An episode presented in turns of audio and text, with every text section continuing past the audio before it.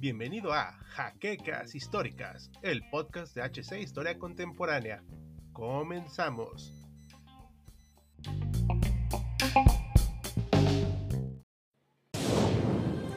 Bienvenidos a HC Historia Contemporánea, la página histórica por excelencia.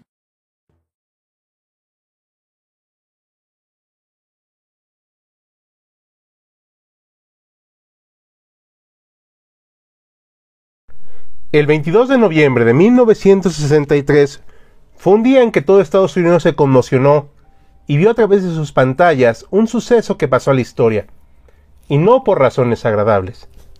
El asesinato de John Fitzgerald Kennedy. Hablar de este hombre, así como todo el contexto que envuelve su asesinato, implica comentar un proceso histórico de gran complejidad que ha atravesado el país americano en torno a la Guerra Fría, la Guerra de Vietnam, las consecuencias de la Revolución cubana y los movimientos sociales internos de su país. Pero partamos del principio, el momento del asesinato acontecido en la ciudad de Dallas, Texas. La inolvidable escena, que está grabada para la posteridad por Abraham Zapruder, nos ubica en un auto Lincoln Continental negro, que era modelo 1961, convertible por lo que los pasajeros del vehículo iban descubiertos. El presidente Kennedy estaba ubicado en la parte trasera derecha del vehículo mientras que su esposa, Jacqueline Kennedy, se ubicaba al lado de él. El vehículo tenía una zona media de asientos para pasajeros, lugar donde se ubicaban el gobernador de Texas, John Connolly, y su esposa, Nellie Connolly. En la parte delantera del vehículo, en cambio, se encontraban los agentes del servicio secreto Roy H. Kellerman y William R. Creer. Hay una comitiva presidencial delante y detrás del vehículo. En las grabaciones se aprecia una vigilancia conformada por motos policiales que cubren los lados del vehículo presidencial.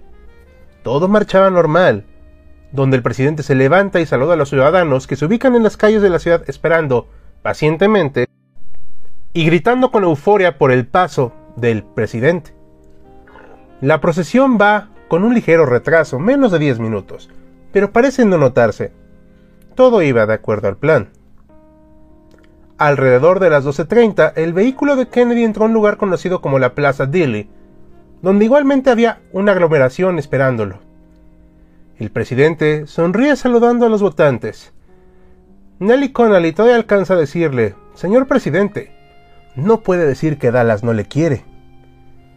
La procesión sigue avanzando hasta una intersección entre las calles de Houston y Elm, donde el vehículo tiene que aminorar levemente la velocidad para dar una curvatura. En esa se ubica el almacén de depósito de libros escolares de Texas. Y aquí las cosas salen horriblemente mal. La versión oficial dice que hubo un primer disparo, a una distancia de 55 metros, que se desvió del vehículo y fue a dar en la mejilla de James Taylor, un peatón que estaba por la zona del ferrocarril. De hecho, para muchos, ese disparo pasó inadvertido. En cambio, el segundo, muchos le calculan que fue una distancia de 82 metros, con unos 3 o 4 segundos de diferencia respecto al primero. Le dio de lleno la espalda del presidente y salió por su cuello. A lo que en un movimiento instintivo se llevó las manos a la herida y su cabeza empieza a caer hacia atrás, mientras Jacqueline se percata y grita. Ese segundo disparo, al atravesar de lleno el cuerpo del expresidente, también llega a impactar a John Connell en su hombro, pecho e incluso pierna, por lo que la caravana se empieza a descontrolar. Sin embargo, 1.2 segundos después del segundo disparo, hay uno tercero que impactó la cabeza de Kennedy a lo que cae en el regazo de Jacqueline. Es ahí donde todo se descontrola y se vuelve un caos total. Mientras que el gobernador yace herido, Nelly Connelly se agacha y lo cubre mientras que Jacqueline va arrastrándose hacia la parte trasera del vehículo para pedirle ayuda a un guardaespaldas que está subiendo al Lincoln trepando por el cofre. Se oyen los gritos. El vehículo cobra velocidad y pone en rumbo al Hospital Parkland Memorial, donde Kennedy fue atendido por Malcolm Perry. Pero era imposible. Si bien Kennedy todavía llegó vivo al hospital, alrededor de la una de la tarde, fue declarado oficialmente muerto. El cadáver fue llevado al Centro Médico Naval Nacional de Bethesda, en Maryland, para una autopsia que inició alrededor de las 7.30 de la noche, donde se confirmó que la causa de muerte habían sido dos heridas de bala, siendo el tercer y último disparo la causa de este deceso. Pero volviendo al área del suceso, tras este acontecimiento numerosos testigos empezaron a llamar a la policía, por los disparos que provenían del almacén de libros, donde incluso afirmaban haber visto un fusil sobresaliendo de la ventana de un sexto piso. Por esta razón, un oficial que iba en motocicleta, cuyo nombre era Marion Baker, junto a Roy Trolley, encargado del edificio, se dirigieron a este sexto piso. Durante su travesía hacia el lugar se toparon con un individuo que trabajaba ahí. Su nombre era Lee Harvey Oswald. Por cuestiones de apuro, el policía y el encargado dejaron que se marchara, mientras ellos seguían hacia este piso. A lo que Oswald, presuroso, se fue rumbo a su domicilio. Los policías de toda la ciudad estaban decididos en encontrar al asesino de Kennedy, por lo que formaron concentraciones alrededor de la ciudad. Uno de estos fue J.D. Tippit, quien, por medio de un encargo, puso rumbo a Oak Cliff, lugar donde se encontró a Lee Harvey Oswald, quien se le hizo sospechoso. Cuando Tippit se disponía a bajar del vehículo con el fin de hablar y quizá arrestar a Oswald, este le disparó una rápida sucesión con un revólver de alrededor de cinco proyectiles de los cuales dos lo hirieron mortalmente, falleciendo el oficial alrededor de la 1.30 de la tarde. Oswald, ya todo paranoico y dando por hecho su inminente detención, se dirigió hacia el Teatro Texas donde entró sin pagar a ver una función de películas desde el último asiento. Los filmes que en ese momento estaban pasando eran Cry of Valor y Warriors Hill.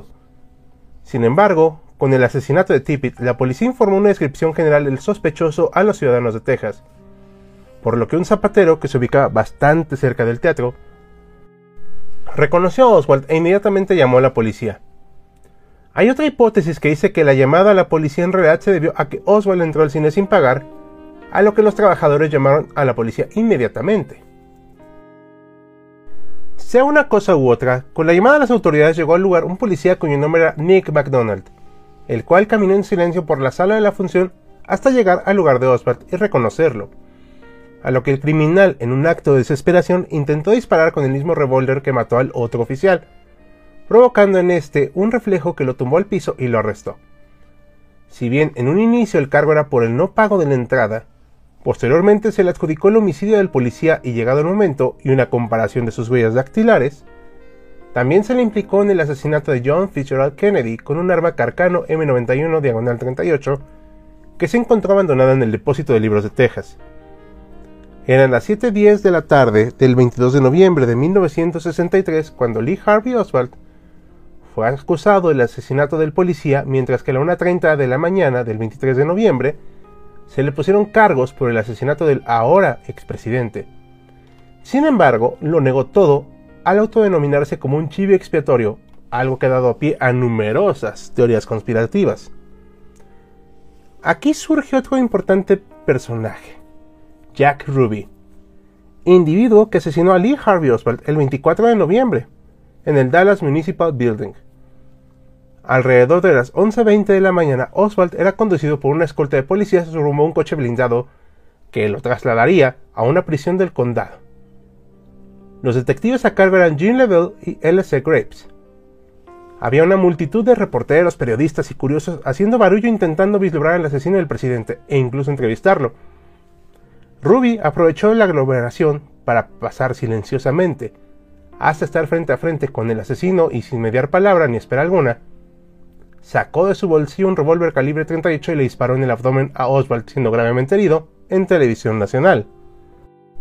Así es, ese disparo fue visto por millones de personas que estaban sentados en sus pantallas esperando el traslado de Lee. Oswald fue llevado urgentemente al hospital Parkland Memorial, el mismo donde llevaron a Kennedy, aunque tampoco pudieron hacer nada por él. El supuesto asesino del presidente falleció alrededor de la 1 a 7 de la tarde, el 24 de noviembre de 1963. Mientras tanto, Jack Ruby fue detenido inmediatamente por una congregación de policías. Durante algún tiempo se especuló que había sido contratado y había actuado en colaboración con las autoridades. debido a que el asesinato de Oswald se hizo en plena jefatura de policía donde trabajaban cerca de un centenar de oficiales. Sin embargo, posteriormente se descartó esta hipótesis. Lo que sí se sabe es que las palabras de Jack al haber disparado a Oswald fueron las siguientes. No quiero ser un héroe, lo he hecho por Jacqueline Kennedy. También se cree que en declaraciones posteriores Ruby argumentaba que el asesinato era una especie de redención para la ciudad de Dallas. El juicio de Jack Ruby no inició hasta marzo de 1964, siendo el primero realizado el 4 de marzo de ese año. Aquí, Ruby intentó defenderse mediante el trastorno mental de maníaco depresivo, lo que conlleva que se emitiera un segundo juicio datado para el 17 de ese mes. Es en este juicio donde el acusado fue condenado a muerte. Sin embargo, para el 5 de octubre del mismo año, esa pena de muerte fue revocada con el fin de empezar un nuevo juicio, esta vez fuera de las jurisdicciones de Dallas, aunque se dice que también fue por el tráfico de drogas. El destino fijado fue Nebraska y la fecha fue febrero de 1967. Sin embargo, nunca se llegó a concretar debido a que Ruby falleció el 3 de enero de ese año, supuestamente debido a un cáncer de pulmón. En cuanto a la sucesión presidencial, esta fue llevada a cabo por Lyndon B. Johnson, que en el mandato de Kennedy actuaba como vicepresidente y que por cierto era tejano. En el momento del asesinato, Lyndon se encontraba en un coche aparte al del presidente con su esposa Lady Bird Johnson y el senador de Texas cuyo nombre era Ralph Yarborough.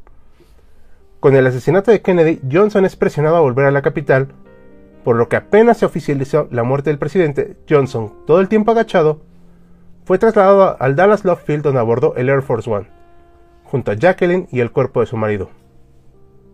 Debido al retraso, Johnson fue hecho presidente en el avión presidencial. Es también en estas fechas donde Johnson crea a la Comisión Warren, un grupo encargado de investigar específicamente el asesinato de Kennedy.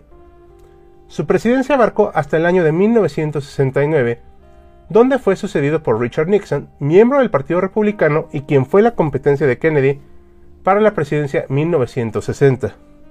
Pues bien, estos en resumen los acontecimientos que dieron lugar durante todo noviembre de 1963 a partir del asesinato de Kennedy, el cuarto asesinado en los Estados Unidos.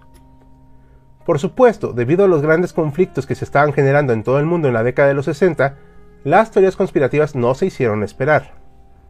Quizá la más popular sea la teoría donde Oswald no fue el único tirador en la escena del crimen, citando a un compañero de este que se hallaba escondido entre la hierba al lado de la comitiva presidencial. Junto a esta teoría viene otra, el involucramiento de la CIA en torno al asesinato del presidente. Los mandatarios venideros tampoco se escaparon de las teorías donde muchas personas los acusan, principalmente a Nixon y Johnson, por haber estado involucrados supuestamente en el complot. Fidel Castro también es parte de estas teorías debido a los sucesos acontecidos en la Bahía de los Cochinos, que tenían como fin el derrocamiento de su dictadura. Sea como fuere, no podemos negar que el asesinato de Kennedy marcó una etapa, no solo a nivel americano, sino incluso a un nivel mucho más internacional al verse implementados nuevos movimientos y nuevas estrategias en torno a los conflictos sociales que estaban gestando en el mundo y donde Estados Unidos era una total protagonista. Y con esto nos despedimos en el video de hoy del mundo detrás de. Esperamos les haya gustado y si fue así les recordamos que pueden apoyarnos en Patreon tal como nuestros mecenas José Andrés Sánchez Mendoza y el resto de colaboradores monetarios cuyos nombres estás viendo en este momento. Si deseas apoyarnos puedes consultar el link de nuestro Patreon en la descripción para obtener divertidas recompensas y ayudarnos a que crezca el canal. Y como siempre pongan su manita arriba, presionen la campanita, suscríbanse, comenten y sobre todo compartan nuestro contenido para llegar a más gente. Sin más que añadir, los acompañó Hal despidiéndose con un guion de Noah Detective. Ya nos veremos en la siguiente entrega.